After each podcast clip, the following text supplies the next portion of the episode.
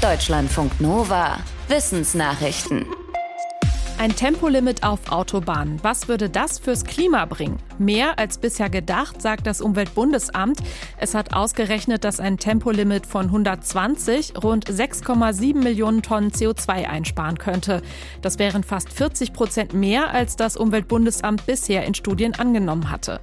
Wenn zusätzlich außerorts noch Tempo 80 auf der Landstraße gelten würde, könnten laut der Behörde sogar 8 Millionen Tonnen Treibhausgase eingespart werden. Bei einer Verkehrslage wie 2018 würde Deutschland dann 5% weniger Treibhausgase produzieren. Das ließe sich sonst nur mit 3 Millionen mehr E-Autos auf der Straße erreichen. Für die neuen Berechnungen hatte die Behörde genauere Daten zur Verfügung, zum Beispiel zum Kraftstoffverbrauch von Autos und LKWs oder der tatsächlichen Streckenauslastung. Die Daten stammen hauptsächlich von einem Navi-Hersteller. Wenn man vier Wochen oder länger nach einer durchgemachten Corona-Infektion noch Krankheitssymptome hat, spricht man von Long-Covid. Jetzt gibt es neue Informationen dazu. Laut einer Überblicksstudie mit Daten aus vielen Ländern leiden etwa 10 Prozent der Infizierten an den Spätfolgen. Davon betroffen sind laut der Untersuchung weltweit ungefähr 65 Millionen Menschen. In Deutschland sind es in etwa eine Million. Die Forschenden hinter der Studie zählen mehr als 200 Symptome auf, zum Beispiel Erschöpfung, Kurzatmigkeit, Gedächtnisprobleme oder geschwächte Muskeln. Die Beschwerden können unterschiedlich stark sein und verschiedene Organe befallen. Die Untersuchung zeigt laut den Fachleuten außerdem, dass man auch nach einer zweiten oder dritten Infektion noch Long-Covid bekommen kann. Zu der Frage, ob die Impfung das Risiko für die Spätfolgen verringert, gäbe es unterschiedliche Ergebnisse. Eine gute Nachricht gibt es aber auch. Die meisten Long-Covid-Betroffenen werden wieder gesund, nur wenige entwickeln dauerhafte, unheilbare Krankheiten. Ist die Wahl jetzt ab 16 oder doch erst ab 18? Nach einer Studie der gewerkschaftsnahen Otto Brenner Stiftung verwirren unterschiedliche Altersgrenzen beim Wählen junge Menschen und halten sie im Zweifel vom Wählengehen ab. Als Beispiel wird der Superwahltag in Berlin im Herbst vor anderthalb Jahren genannt. Da wurde zeitgleich auf allen drei Ebenen gewählt, Abgeordnete für den Bundestag, für das Berliner Landesparlament und für Bezirksvertretungen. Die Bundestags- und die Abgeordnetenhauswahl war dabei erst ab 18, die Kommunalwahl ab 16. Laut einem der Autoren der Studie führt so etwas zu erheblichen Fehlwahrnehmungen unter jungen Menschen. Zehn Prozent der jungen Wahlberechtigten hätten demzufolge nicht gewusst, dass sie für die Bezirke abstimmen durften.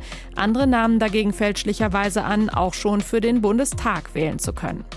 In Deutschland dürfen in elf Bundesländern auch 16- und 17-Jährige die Kommunalparlamente mitwählen, in sechs Ländern auch die Landtage. Auch für die Europawahl nächstes Jahr wird in Deutschland das Wahlalter 16 gelten. Für den perfekten Geschmack zählt nicht nur, was auf den Teller kommt, sondern laut Fachleuten auch, in welcher Reihenfolge man etwas isst oder trinkt. Warum das so ist, hat ein Team der TU München in einer kleinen Studie genauer untersucht, am Beispiel von Chicorée. Aus den Wurzeln dieser Pflanze wird ein Pulver gemacht, das ähnlich schmeckt wie Kaffee und deshalb zum Beispiel in Getreidekaffee enthalten ist. Bei einer Verkostung zeigte sich, dass der Chicorée-Kaffee weniger bitter schmeckte, wenn die Testpersonen zuerst echten Kaffee getrunken hatten. Umgekehrt galt das aber nicht. Die Forschenden erklären das so. Der echte Kaffee aktiviert im Mund alle Bitterstoffrezeptoren, die beim Chicorée-Kaffee auch reagieren. Trinkt man den nach dem echten Kaffee, reagieren die Rezeptoren nicht mehr so sensibel und der Ersatzkaffee schmeckt weniger bitter.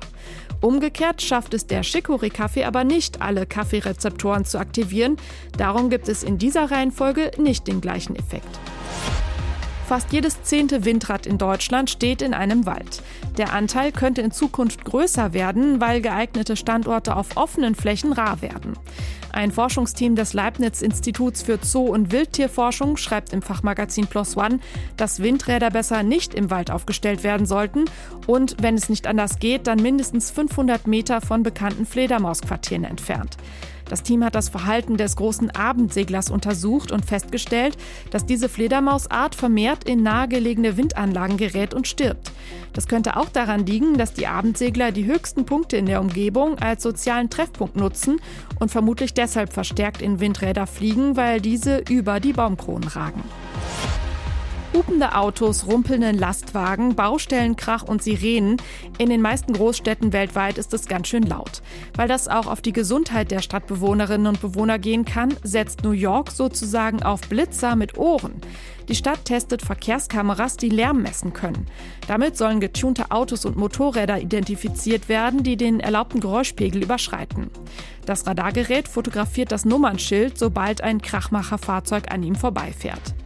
Während einer einjährigen Pilotphase des Systems haben laut Stadtverwaltung schon mehr als 70 Fahrerinnen und Fahrer einen Strafzettel bekommen und müssen umgerechnet mindestens 700 Euro Bußgeld zahlen. Auch in Paris und einigen Städten in der Schweiz sind solche Lärmblitzer schon im Einsatz. Deutschlandfunk Nova